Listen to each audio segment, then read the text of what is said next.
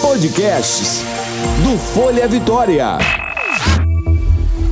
Jovem Pan Especial. Especial. Especial. Coronavírus.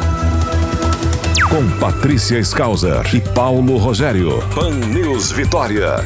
Já estamos aqui com a doutora Filomena Alencar, pediatra com formação em infectologia e também professora da UFES. Bom dia, doutora Filomena. Bom dia, tudo bem, Patrícia? Tudo ótimo. Bom dia, doutora. Bom dia, Paulo. Eu até confessei aqui para os ouvintes que eu não lavei a mão direito naquele vídeo que eu mandei para a senhora. tá achando graça, né? Vamos aproveitar não, e explicar de novo, quase né? tudo certinho, Paulo. Só faltou uma, umas coisinhas, mas com a prática vai melhorar. Então, doutor, eu falei com o Paulo que eu tenho esse medo de não lavar a mão corretamente. Então, o que, que eu faço? Uhum. Depois que eu lavo as mãos, seco ali, né, com papel toalha, eu passo álcool em gel, porque é para garantir. Tá certo ou tá Mas... errado? Tá errado, Patrícia. Na verdade, se você fez errado a higienização das mãos com água e sabão, você teria que ter o mesmo cuidado com o mesmo número de movimentos se você estiver usando álcool gel. Uhum. Então, a diferença em relação a lavar as mãos com a água e sabão e álcool gel, que o álcool gel favorece em alguma situação quando você está fora de casa, é a questão de quando você lavar com água e sabão, as pessoas às vezes balançam as mãos e os pingos da água refluem para a sua mão e contamina você tudo de novo, porque sua pia acabou de receber as partículas que você lavou. Uhum. E a outra situação é que você deveria levantar as mãos quando você lava com água e sabão, para não escorrer a água da parte suja para o lado para o lugar que você já lavou. Só que se você não fizer os movimentos iguaizinhos aos que você faz na na higienização com a água e sabão, se você não usar adequadamente os movimentos com o álcool gel, vai dar no mesmo, não muda muita coisa. Então, é, se você precisa seguir os movimentos, e o que a gente orienta para as pessoas fazerem assim, até para criança é legal, porque você pode contar o número de movimentos que você faz em cada posição que você usou. O ideal é que você use mais ou menos uns cinco movimentos de cada, porque aí você vai estar tá garantindo o tempo que o álcool precisa ficar em contato com a sua mão, que deve girar em torno de 20 a 40 segundos, no mínimo 20 segundos. Uhum. Então, quando a pessoa acha que está fazendo tudo certinho, mas não cuida de pegar as regiões laterais da mão, a pontinha do dedo, quando usa unha longa, e uma coisa que eu tenho visto muito nas pessoas que estão demonstrando é manter o anel na mão. Na verdade, os anéis, na hora da, da higienização das mãos, eles devem ser tirados. A primeira coisa que eu faço quando eu chego no hospital, independente de eu estar atendendo paciente ou não, é guardar meus anéis manter as unhas curtas, guarda os anéis, porque o anel ele retém sujeira também. Uhum. Então, quando você vai higienizar as mãos, é, você deve higienizar sem anéis. E uma coisa importante para as pessoas que conservam as unhas mais longas é usar uma escovinha de dente e você escovar embaixo do dente. Então, aquela pessoa que não abre mão das unhas mais longas, para ela ter as mãos higienizadas adequadamente, ela teria que ter um passo a mais, que seria escovar embaixo das unhas, porque você não vai com aquele movimento de mão com os dedinhos encostados na palma da mão, a pontinha do dedo, higienizar uma unha que é grande. Então, para os profissionais da área de saúde e para as pessoas que lidam com cuidado com pessoas que podem eventualmente se infectar, as unhas curtas, nesse momento, elas são muito importantes. Para quem não abre mão por uma questão de de não ser profissional da área de saúde, o ideal é que também mantenha escovadinho embaixo, porque só a higienização com a pontinha do dedo na palma da mão não vai funcionar, não. Pois é, inclusive chegam aqui participações dos ouvintes, né, pelo WhatsApp da Pan News, 997468120. Uma dessas participações aqui é dando bom dia para a nossa equipe, para a doutora Filomena. E a Rosana, doutora, diz que a senhora já faz parte das nossas vidas. Ela diz que adora a sua participação aqui no ar. Vamos para a dúvida. Ai, pois é, vamos para a dúvida de uma ouvinte aqui, a Lenilda. Ela pergunta o seguinte: sobre limpeza, existe alguma parte da casa em que preciso ficar mais atenta? Pergunta. Olha, todas as superfícies onde você vai ter contato das suas mãos, principalmente na hora de comer, na hora de você trabalhar, elas devem ser mais vigiadas em relação a isso, mas como eu repito sempre, por mais que você tente higienizar uma casa 100%, você não vai conseguir. Então, tem que se lembrar que, apesar de você cuidar da higiene da casa, o mais importante é você lavar suas mãos. Agora, o chão de um lugar, por exemplo, de que crianças brincam, ou que você, eventualmente, nessa época de isolamento social, você faz um exercício no chão, e você vai se deitar no chão. Aqueles lugares onde você vai entrar em contato, eventualmente, com as suas mãos, eles devem estar com a higienização melhor. O banheiro, porque a gente sabe que já está comprovado que eu também elimino é, vírus nas fezes, então, ter cuidado com a higienização do vaso sanitário, porque a gente não considera as fezes hoje como sendo parte da cadeia principal de transmissão. Mas você pode ter a eliminação de vírus pelas fezes também por vários dias depois da sua doença iniciada. A pia do banheiro é muito importante porque você está higienizando seu rosto e também higienizando a secreção do seu nariz, da sua boca. Então, é muito importante que essas áreas a pia da cozinha, a pia, a, o, o, lugar que você come deve estar realmente higienizado com mais intensidade porque tem aquelas áreas da casa, por exemplo, eu tenho uma varanda, mas eu quase não vou na varanda. Uhum. Essa área pode até ser que eu possa ter uma situação que eu não vá me preocupar tanto com a higienização. Mas, por exemplo, se eu passo é, quatro, seis horas do dia na minha sala, aquela sala eu tenho que ter mais cuidado de higienizar porque eu estou nela o tempo todo. O quarto de trabalho, você está no quarto de trabalho e gasta, está fazendo o trabalho em casa. Você, tá, é um jornalista que não precisa estar no front e estar tá lá mandando as matérias para as outras pessoas. Você está trabalhando no seu computador, a gente diz que a estação de trabalho ela tem uma participação sua no, durante o dia muito intensa. Professoras que trabalham em áreas mais específicas da casa, essa área tem que ter uma higienização mais importante porque é o lugar que você passa mais tempo lá. Então uhum. a gente tem que ter cuidado em avaliar que área que eu não fui na minha casa durante esses dias quase nenhuma vez. Você vai higienizar, mas aquela área que você fica mais tempo, ela tem que ter mais cuidado. Tá? Doutora Filomena Alencar, pediatra com formação em infectologia, respondendo perguntas aqui dos ouvintes pelo WhatsApp da Pan News, 997-468120. Daqui a pouco a gente repassa outras perguntas, mas pela rede Pan News, o ouvinte de 90,5 FM já acompanhou que o Ministério da Saúde está em vias de recomendar o uso da máscara para pessoas que ainda circulam pelas ruas que exerce alguma atividade considerada essencial. Vamos ouvir aqui o que disse o ministro da Saúde a respeito deste tema. Vamos acompanhar. Que ela tenha uma função é, de proteção tão boa quanto qualquer uma outra.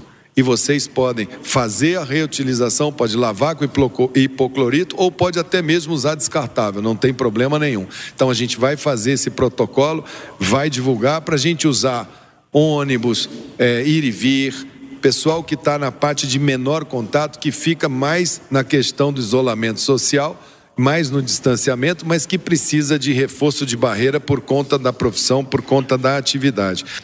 É aquilo que a senhora disse ontem, né, doutora? Pode usar a máscara de algodão, é, mas tem que lavá-la. É, a minha preocupação é assim, quando você, o CDC mostrou que nos países é, mais desenvolvidos e mais ricos, que você tem um recurso de higiene mais adequado, por exemplo, você tem água para todo mundo, sabão para todo mundo, não falta dinheiro para comprar o álcool e as pessoas aprendem a manejar, nessas situações em que você está mais exposto, você poderia usar. A minha preocupação é o hábito das pessoas de não pegar na máscara com as, a mão não higienizada. Então, tem algumas soluções, por exemplo, que eu vi, inclusive em supermercados, que, de, que o, usaram um escudo para a pessoa que fica atrás da máquina registradora, para que a pessoa não entre em contato com a pessoa que está comprando uhum. na hora de pagar. Tem outras soluções que você pode utilizar. A minha preocupação é, por exemplo, eu até brinco que eu fiz um treinamento espiritual para não pegar na minha face porque eu tenho rinite. E, eventualmente, quando eu entro em alguma área que tem poeira, ou mofo, ou giz, eu espirro muito e coço muito meu nariz e os meus olhos. E eu tenho feito um treinamento assim interno para eu me lembrar de eu não é, fazer nenhum contato com a minha face numa hora que eu tenho menos higiene das mãos. Eu não sei se vocês perceberam, hoje o doutor Crispim, que é meu marido, deu a entrevista uhum. na rua e teve uma hora que ele fez uma caretinha com os óculos. É aquilo que acontece quando a gente está fazendo o treinamento para a gente não usar as mãos nessa hora. Então, às vezes, a gente faz uma caretinha assim, que mexe nos óculos, é uma hora que às vezes está coçando o nariz, está coçando o olho e a gente sabe que não pode pegar. Então exige um treinamento que muitas vezes as pessoas que estão no dia a dia, então tem que pegar em mercadoria, tem que pegar em dinheiro, tem que pegar em cartão. É difícil às vezes das pessoas fazerem esse treinamento. Então precisaria realmente que sejam pessoas que estejam sendo conscientizadas e treinadas. A minha preocupação é que eu vi ontem no supermercado uma, uma senhora e um senhor com luva, com máscara e o tempo todo ajustando a máscara com a mão em que eles estavam pegando a mercadoria. Isso é péssimo, porque na verdade a máscara está acumulando o que você está levando com as mãos para ela. E ela fica saturada também quando você usa por muito tempo, ela fica saturada da sua secreção e quando ela está úmida você precisa jogar fora. E aquela que o pessoal está fazendo em casa, tem que ter cuidado com o tipo de material, ela deve ser de algodão e se for reutilizar, ela tem que ser trocada de preferência várias vezes ao dia. Se você não estiver fazendo, não estiver saindo de casa, não precisa usar. Agora, se você for sair de casa e optar por usar, você também tem que se lembrar que assim que chegar em casa, ela vai ter que ser higienizada igual a sua roupa. Então, tem que ter uma série de cuidados que, se as pessoas acharem que só usando vão estar se protegendo, isso é uma falácia.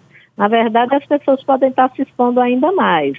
Agora, com o devido cuidado e você tendo as orientações, mantendo o cuidado de não escapar a higienização das mãos, é possível que ajude, principalmente para quem está na linha de frente de algum trabalho de assistência, que as pessoas não respeitem o, a distância de um metro, ou que seja uma área que esteja com algum umidificador de ambiente ligado, que isso nesse momento é péssimo, né? Porque se você tiver um, um, um umidificador de ambiente lançando aquele, aquele vento úmido, na verdade, se a pessoa tiver com secreção e receber aquele vento úmido, isso pode espalhar no ambiente as partículas que seriam colocadas no chão, em mais ou menos, que quem tivesse num, num intervalo, numa distância maior do que um metro, elas cairiam. Mas se eu tiver com um modificador é, circulando aquele ventinho com líquido, no momento que a pessoa tiver com processo respiratório e estiver eliminando a secreção, ou até o assintomático que tenha rinite e que tenha, não tenha sintoma da doença, mas tenha o vírus, eventualmente com o modificador de ambiente eu posso até piorar essa disseminação das, das partículas. Então não usar o umidificador agora nesse período. Não deve, não deve. E pode deve fazer, é, fazer nebulização com soro fisiológico? Não. Também Primeiro não? que a nebulização com soro fisiológico ela não serve para nada. É Na verdade, ela só serve para veicular medicação para as vias aéreas.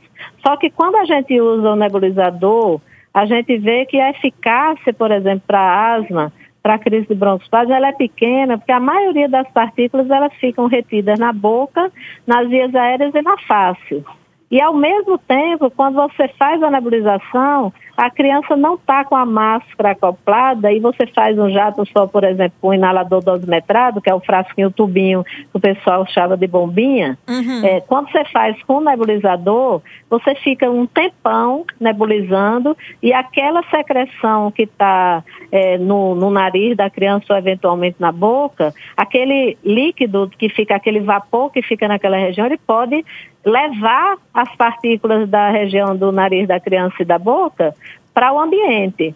Então a gente funciona como se eu estivesse tornando a partícula aerossol, ela ficasse suspensa no ar e arriscasse as outras pessoas. Então nesse momento, o que a gente orienta em termos de broncodilatação, que é o medicamento que você vai usar, o salbutamol, que você vai usar para a criança que tem asma ou adulto que tem asma, é usar a bombinha com o espaçador e a máscara de silicone que fica bem ajustada na face e você faz um jato de cada vez, agitando o frasquinho cada vez que você vai fazer um novo jato.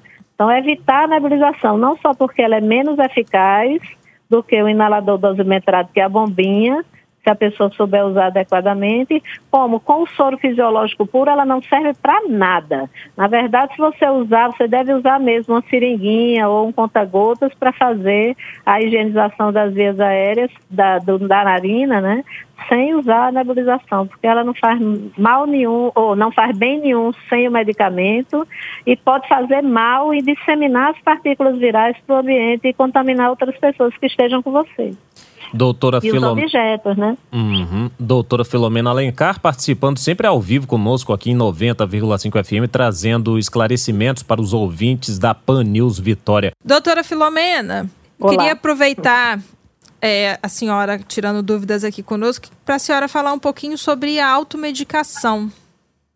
Então, a automedicação em qualquer situação, ela deve ser evitada principalmente quando as pessoas usam medicações que elas não, nunca usaram e elas não reconhecem, por exemplo, a possibilidade de dar situações graves.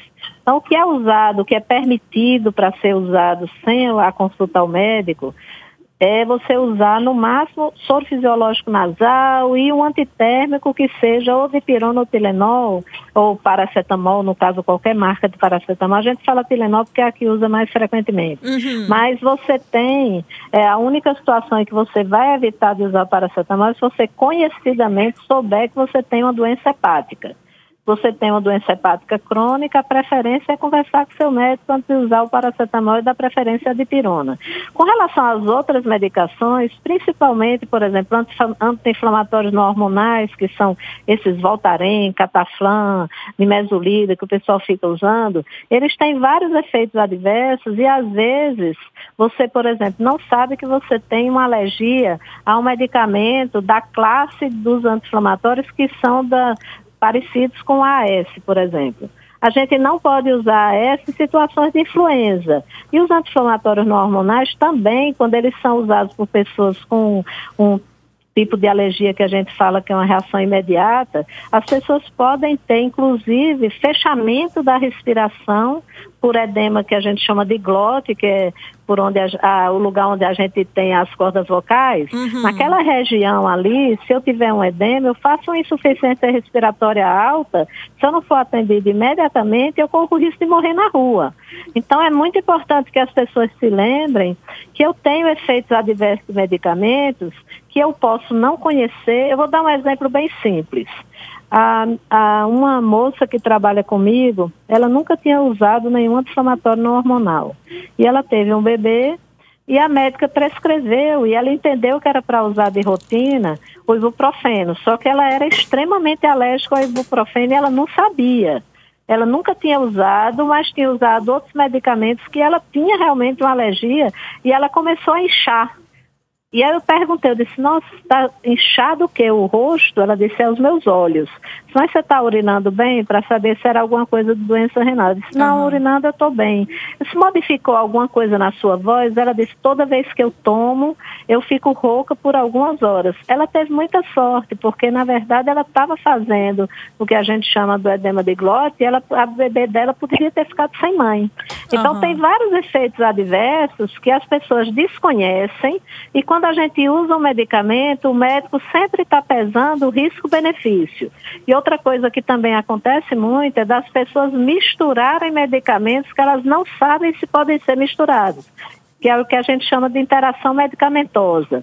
Você usa um determinado medicamento, você resolve usar um outro sem orientação médica, e aí aquele medicamento que você está usando, eventualmente tem uma, uma, uma interação medicamentosa, que modifica o efeito de uma determinada substância que você já está usando para mais, e esse mais lhe prejudica.